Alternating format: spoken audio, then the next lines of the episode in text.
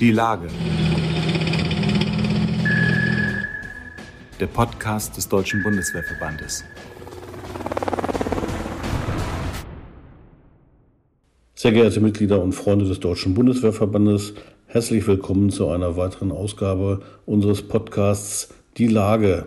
Wir haben in der Vergangenheit mehrfach berichtet aus den Hochwasserkatastrophengebieten in Rheinland-Pfalz und Nordrhein-Westfalen. Heute sind wir im Gespräch mit dem Bürgermeister der Stadt Schleiden in der Eifel, eine kleine Stadt mit 13.200 Einwohnern. Ingo Pfennings, CDU-Politiker, jung an Jahren mit 33, ist dort im Amt. Er hat am 14. Juli mit seinem Krisenstab live erlebt, wie die beiden eher beschaulichen Flüsse Olef und Urft nach einem Starkregenereignis über die Ufer getreten sind, zu reißenden Strömen wurden und erhebliche Schäden im eng bebauten Tal, über das sich Schleiden erstreckt, angerichtet haben. Die Bundeswehr hilft. Ingo Fennings hat selbst gedient, vor einigen Jahren bei der Feldjägertruppe. Ähm, er erzählt uns jetzt davon, dass dieser Einsatz segensreich war, dass man viel erreicht hat gemeinsam mit der Bundeswehr, wünscht sich aber auch weniger Bürokratie an der Stelle und darüber sprechen wir mit ihm. Mein Name ist Frank Jungblut. Ich bin Chefredakteur des Magazins Die Bundeswehr. Herr Bürgermeister Fennings, äh, Schleiden und die Region sind von der Flut, die am 14. Juli die Region äh, hart getroffen hat, die Rheinland-Pfalz und Nordrhein-Westfalen hart getroffen hat, ja auch überflutet worden, hart getroffen worden. Was ist bei Ihnen genau passiert? Ja, bei uns ähm, hat es eine längere Periode von Starkregen gegeben, die, das sage ich jetzt als wettertechnischer Laie, dazu geführt hat, dass der Boden äh, massiv übersättigt wurde, die Pegelstände in den äh, beiden Flüssen im Stadtgebiet gestiegen sind und darüber hinaus äh, sämtliche Bäche, die normalerweise nur sehr geringes Wasser führen oder teilweise im Sommer auch gar keins, sich in äh, reißende Ströme verwandelt haben und äh, dann eben auf die Flüsse getroffen sind was zu so rapiden Anstiegen in Wassermengen geführt hat, dass eigentlich im gesamten Stadtgebiet die Flüsse über die Ufer getreten sind. Das sind ja, äh, wenn ich kurz das dazwischen äh, fragen kann, äh, eher kleine Flüsse. Wir reden von Olef und Urft. Ne? Ja, ja, genau. Also man darf da nicht an den Rhein denken oder an die Mosel denken. Also wir haben hier tatsächlich ähm, Flüsse, die gerade im Sommer eher wenig Wasser führen ähm, und die immer mal ein wenig Hochwasser erzeugen, aber davon reden wir dann, da ist eine oder andere Keller mal unter Wasser und die Menschen sind darauf eingestellt. Aber so Dimensionen wie jetzt mit dieser Hochaddition von einfach dem, was aus den Höhenlagen runterkam, in den Bächen war und in den Flüssen, das hat es hier so noch nicht gegeben. Das heißt aus Ihrer Sicht auch für die Region und für die Stadt ein Jahrhunderthochwasser? Ja, also ähm, wir, wir kennen ja diese Berechnungsmodelle. Äh, Jahrhundert-Hochwasser ist eine Sache, da ist man hier drauf eingestellt. Ähm, das war jetzt jenseits von jeglichen Marken für 100-jähriges Hochwasser. Ähm, man sagt, äh, von denjenigen, die sich damit auskennen, spricht man ja jetzt schon vom 1000-jährigen Hochwasser. Ähm, also wenn man sieht, wie breit kleine Flüsse und Bäche geworden sind und was für eine Wucht die gebildet haben, dann ist das wirklich eine ganz neue Dimension gewesen. Wie, wie groß, äh, würden Sie sagen, ist der Grad der Zerstörung bei Ihnen? Also was sind so die die schlimmsten äh, Folgen der Flut? Sind viele Häuser zerstört worden? Sind viele Menschen in Mitleidenschaft gezogen worden? Hatten Sie gar Tote? Ja, ich denke, der schlimmste Verlust sind tatsächlich die zehn Menschenleben, die wir einfach in der Nacht verloren haben, die ähm, entweder durch das Wasser direkt oder eben indirekt gestorben sind. Ähm, dazu kommt dann natürlich ein absolut hoher Grad der Zerstörung. Man muss dazu wissen, das Schleidener ist sehr eng bebaut ähm, weil es einfach nicht viele andere Flächen gibt. Wir haben steile Hanglagen und dann die Höhenlagen. Äh, fünf unserer Ortschaften, wir haben 18 Ortschaften im Stadtgebiet, fünf davon sind im Tal ähm, und die sind alle voll betroffen. Das heißt, im Endeffekt haben wir eine 17 Kilometer lange Schneise, die nur zweimal von, ja, ich würde sagen 500 Meter Nichtbebauung unterbrochen wird, an der wirklich Wohngebäude, öffentliche Gebäude und Infrastruktur massiv in Mitleidenschaft gezogen sind. In der schlimmsten Phase vergleiche ich das mit Bildern nach dem Zweiten Weltkrieg. Das äh, sind die Bilder, die man auch sehen konnte. Das Wasser ist zurückgegangen, der Schlamm ist geräumt. Was man jetzt sieht, sind tatsächlich Bilder, die von einer Zerstörung zeugen, die man sich so nicht hat vorstellen können. Korrekt. Also ähm, ich habe die Nacht ja mit im ähm, ja, entweder Krisenstab bei mir in der Verwaltung oder nebenan in der Leitungsstelle der Feuerwehr verbracht. Ähm, wir hatten nachts schon schreckliche Szenarien vor Augen, weil wir auch irgendwann alle helfenden Einsätze abbrechen mussten, was ja bekanntermaßen für Menschen, die sich dem, der Hilfe für anderen verschrieben hat, eigentlich das schlimmste Szenario ist, einfach zu sagen, okay, ich bin machtlos, ich kann nicht weiterhelfen, weil ich sonst Leib und Leben der Einsatzkräfte mehr als nur gefährde. Ähm, deswegen waren wir schon darauf eingestellt, dass wenn das Tageslicht kommt, dass die Zerstörung verheerend sein wird. Aber ähm, ich muss sagen, so, so viel Glück wir an ein paar Stellen gehabt haben, der Grad der Zerstörung und die Dimensionen, die hätten wir uns auch nachts so nicht vorgestellt. Sie sind selbst Soldat gewesen, haben Ihren Wehrdienst geleistet bei der Feldjägertruppe äh, vor einiger Zeit. Ähm, Sie haben auch das Glück erlebt, die Bundeswehr äh, bei sich im Einsatz dann zu haben. Äh, ich weiß nicht, ob sie aktuell noch im Einsatz ist. Äh, wie hilfreich war das, dass die Bundeswehr da ist? Was haben die für Sie geleistet, wo Sie sagen, das konnte auch nur die Bundeswehr? Also ich muss sagen, äh, zuallererst ein ganz großes Lob tatsächlich an die vielen Kameradinnen und Kameraden, die hier in den ersten Tagen in Zivil, also als Zivilperson geholfen haben. Das hat ähm, mich massiv beeindruckt, weil ich mehrere angesprochen hatte, weil ich einfach fragen wollte, seid ihr denn jetzt gerade im Einsatz oder seid ihr privat hier, weil ich nichts vom Einsatz gehört hatte. Und es kam raus, dass äh, viele tatsächlich einfach sich die Uniform angezogen haben und losgefahren sind ähm, nach Dienstschluss, einfach um zu sagen, die Uniform hilft mir, um als Helfer durchzukommen. Ich habe natürlich jetzt keinen hoheitlichen Auftrag, aber ich möchte helfen. Das war äh, Personalkraft, ähm, die einfach unersetzlich war und die super mit den vielen, vielen anderen Helfern funktioniert hat, die sich freiwillig auf den Weg gemacht haben. Darüber hinaus haben die ähm, Kräfte hier vor Ort mich massiv darum gebeten, einfach nochmal zu versuchen, einen Amtshilfeantrag zu stellen und ähm, für sie zu kämpfen, in Anführungszeichen, dass sie als Truppe dann eben auch offiziell in den Einsatz geschickt werden. Das habe ich dann auch gemacht. Ähm, ich muss sagen, der Weg, bis tatsächlich erste Bundeswehrkräfte hier waren, war sehr steinig und anstrengend. Ähm, das hat mir gezeigt, dass wir natürlich ein Rechtsstaat sind, äh, bei dem man immer sehr genau darauf achten muss, dass man sich auch in rechtsstaatlichen ähm, Zuständigkeiten und Gesetzgebungsprozessen befindet. Aber wir sind einfach mittlerweile sehr unflexibel geworden. Also mein Negativ-Highlight war, dass ein Einsatz für montags 9 Uhr, der eigentlich geplant und besprochen war, dann um 22 Uhr die Information seitens des Landeskommandos kam, der Einsatz ist so nicht durchführbar, die juristische Begründung ist falsch.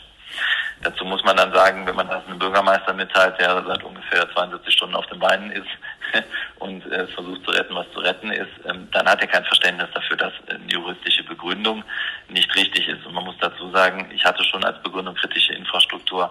Ja. Und das ist bei uns nun mal gewesen, der Schutz der Brücken, sprich Wasserläufe reinigen, damit keine Baumstämme die Brücken endgültig zum Einstürzen bringen. Also das war, muss ich sagen, die negative Seite. Wir haben uns dann nachts darauf geeinigt, der Einsatz darf doch rollen.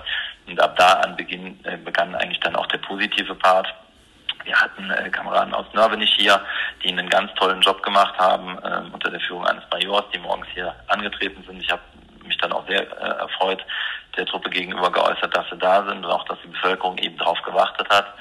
Äh, Mittwoch auf Donnerstag war es ja passiert, Montag waren dann die Kräfte hier und die haben ich sage jetzt, es soll gar nicht so negativ gemeint sein, obwohl es Luftwaffe war, haben die wirklich mit viel Mannes- und Fraukraft einen ganz tollen Job gemacht. Da, wo sie kein schweres Equipment zur Verfügung hatten, hat der THW ausgeholfen, der schon vor Ort war, sodass beide Einheiten da auch wirklich gut zusammengearbeitet haben und eben die rund 80 Kameraden der Bundeswehr, die hier waren, ähm, sehr, sehr viel geleistet haben. Und ähm, wir haben auch der Bundeswehr selber einen großen Gefallen getan, weil die Hilfeleistung äh, sehr gut bei der Bevölkerung ankam, weil man eben gesehen hat, ja, die Bundeswehr ist für uns da.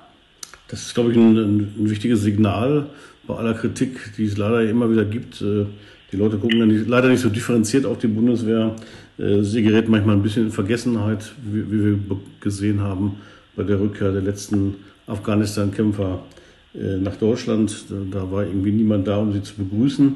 Ähm, sie haben eben kurz erwähnt, dass es da also sozusagen ein kleines juristisches Geplänkel gegeben hat mit dem Landeskommando, was ja insofern verwundert, als dass die Verteidigungsministerin Frau Kramp-Karrenbauer am 16. Juli den militärischen Katastrophenalarm ausgelöst hat. Daher könnte man ja glauben, dann geht das alles schnell und unbürokratisch, aber Sie haben es anders erlebt. Ja, als Laie hatte ich das genauso verstanden und ähm, dann auch danach über Umwege nach oben weitergegeben ähm, mit der ganz klaren Botschaft, ihr müsst euch entscheiden. Entweder stellt sich die Verteidigungsministerin hin und sagt, wir helfen unbürokratisch und die Truppe kommt oder nicht. Beides kann man begründen, beides kann man erklären, aber die Botschaft muss klar sein, weil die Botschaft ja auch gehört wird. So, und ähm, tatsächlich äh, war es mir nicht gelungen, in der Katastrophenzeit irgendwie mal Nachrichten zu gucken. Ich habe mich einfach darauf verlassen, dass, ähm, wenn man so eine Aussage hört, wir es auch irgendwie hinbekommen, war deswegen natürlich erstmal enttäuscht. Auf der anderen Seite weiß ich ja auch, ähm, wie behördlich wir manchmal aufgestellt sind. Äh, selber ist es weder meine Welt äh, noch ist die Juristerei meine Welt, deswegen ecke ich da manchmal auch an. Aber ich denke, da müssen wir einfach besser werden in Zukunft als Gesellschaft. Ähm, ich möchte an der Stelle auch ganz klar die Botschaft setzen, die Nichtbegrüßung der Truppen, die aus Afghanistan zurückgekommen sind, war für mich persönlich ein Schock.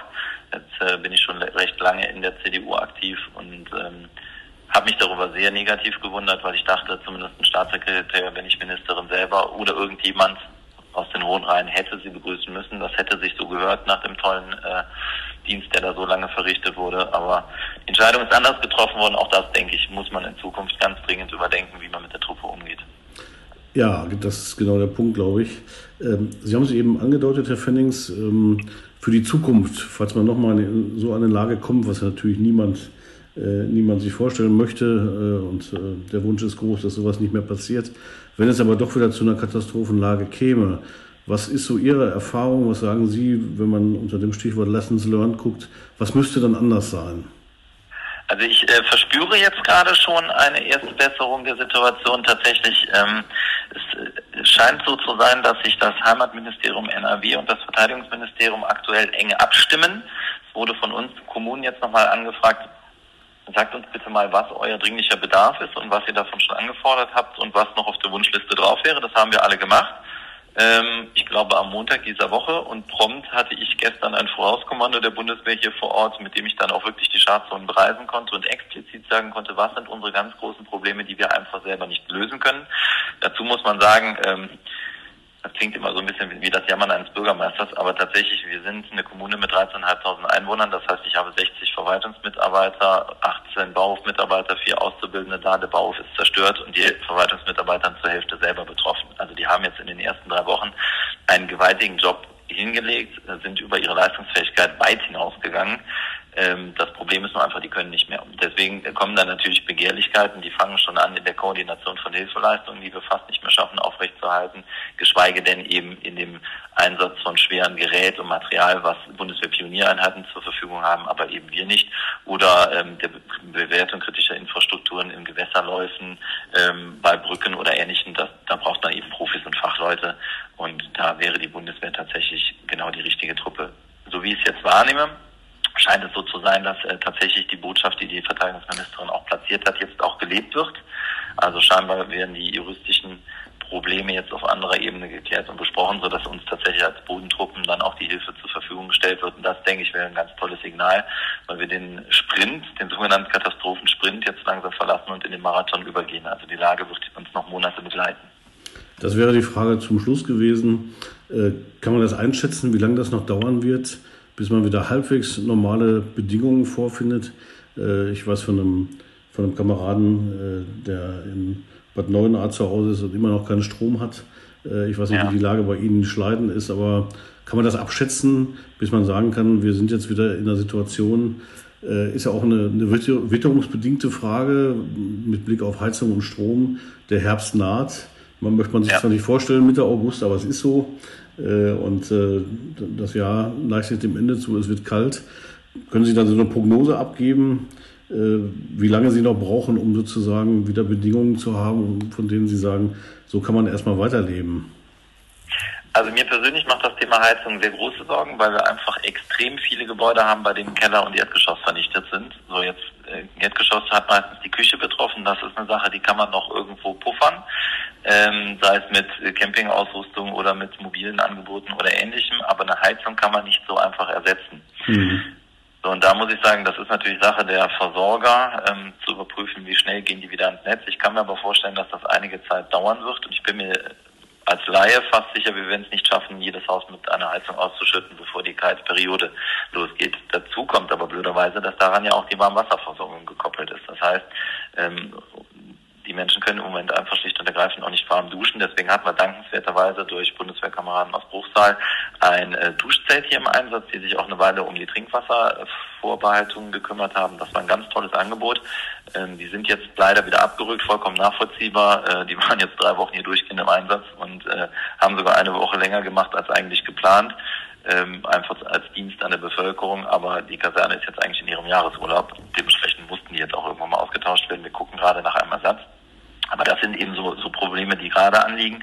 Strom haben wir in den meisten Zonen zum Glück äh, bereits wieder hergestellt, ähm, sodass das wieder ein bisschen in Richtung Normalität geht. Internet und ähm, Telefon wird noch in einige Zeit dauern, weil einfach sehr viele Leitungen zerstört sind, sodass wir hoffen, zumindest die Lebensbedingungen wiederherstellen zu können. Was die Infrastruktur angeht, haben wir jetzt verwaltungsseitig zusammengesessen. Ähm, man muss dazu sagen, wir haben einen Haushalt von 40 Millionen im Jahr circa, aber da sind eben die ganzen verpflichtenden Leistungen mit drin. Wir mhm. haben eine Schadsumme bei der Stadt jetzt bei einer ersten Schätzung von 140 bis 180 Millionen. Bei einem Eigenkapital von 14 Millionen. Das heißt, wir haben eine zehnfache Überschreitung mit Schadsumme gegenüber dem Eigenkapital. Das ist die Prognose. Sie haben es eben gesagt, äh, bis ins Jahr 2026 wird es wohl dauern. Das sind fünf Jahre, bis Sie Ihre alte Infrastruktur, den Status quo wieder, äh, Status quo ante wiederhergestellt haben. Ähm, macht sich da in der, in der Einwohnerschaft auch äh, Frust und Verzweiflung bereit oder packen die Leute doch an und sagen, jetzt machen wir weiter? Also hier wird ähm, zusammen eine gigantische Leistung erbracht. Ich kann das nicht anders sagen. Ich bin total stolz auf Stadtgebiet, aber auch ähm, stolz auf alle Menschen, die uns von außerhalb geholfen haben. Was in den ersten Wochen jetzt an Tempo vorgelegt wurde, ist phänomenal. Also ich kann zum Beispiel festmachen, ich hatte den Standortkommandeur von Nörbenich äh, hier im Auto und hatte dem gerade noch beschrieben, wie schlimm die Schadlage ist, einfach um dem Einsatzbild zu geben, was realistisch ist und hat ihm ein Feuerwehrgerätehaus genannt, wo wir davon ausgingen, dass es ein Totalverlust wäre. Wir biegen um die Ecke und das Feuerwehrgerätehaus steht frisch geputzt und in weiß strahlend da. Was hatten die äh, Menschen äh, vor Ort gemacht?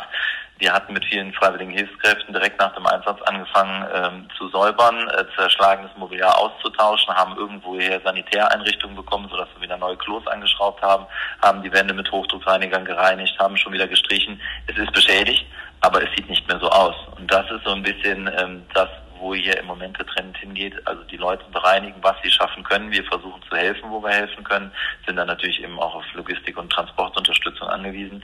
Aber die Leute stecken den Kopf nicht, wenn man so schön sagt, in den Sand, ganz im Gegenteil. Aber wir merken auch, die Energie lässt langsam nach und wenn ähm, der erste Schwung der Tätigkeiten vorbei ist, dann wird irgendwann die psychologische Belastung auch einfach rauskommen. Wir haben deswegen Stabspsychologen im Dauereinsatz hier und äh, versuchen da eben auch zu helfen, wo wir nur helfen können. Weil klar ist, wer sowas erlebt hat, klassisches Beispiel, ähm, war in der eigenen Wohnung eingeschlossen, hat von ringsherum die Hilfeschreie gehört und konnte den Menschen nicht helfen, wusste selber nicht, ob er die Nacht überlebt. Das sind natürlich Ereignisse, die sind so im Kopf eingebrannt ähm, oder hat versucht, jemanden zu retten. Die Hand ist aber abgerutscht und derjenige ist in der Flut verschwunden und keiner weiß, was mit dem passiert ist. Das sind einfach Sachen, die werden die Menschen nicht vergessen. Äh, vergessen. Da werden wir versuchen, zusammen durchzukommen.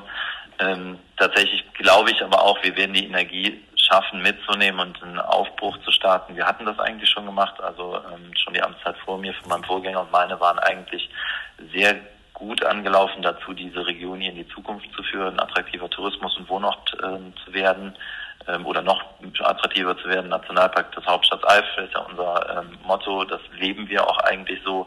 Nur sind die Zonen jetzt eben zerstört, aber die bauen wir wieder auf und äh, da machen wir definitiv so weiter. Das klingt sehr optimistisch, das klingt sehr gut. Schleiden arbeitet am Wiederaufbau. Wir waren im Gespräch mit Ingo Pfennings, Bürgermeister der Stadt Schleiden in der Eifel. Wir wünschen viel Erfolg und viel Glück bei der Arbeit und äh, hören vielleicht in ein paar Jahren davon, dass alles wieder im neuen Glanz erstrahlt. Danke Ihnen fürs Gespräch. Vielen Dank auch und vielen Dank an die Truppe, stellvertretend für alle, die hier waren und die noch kommen mögen.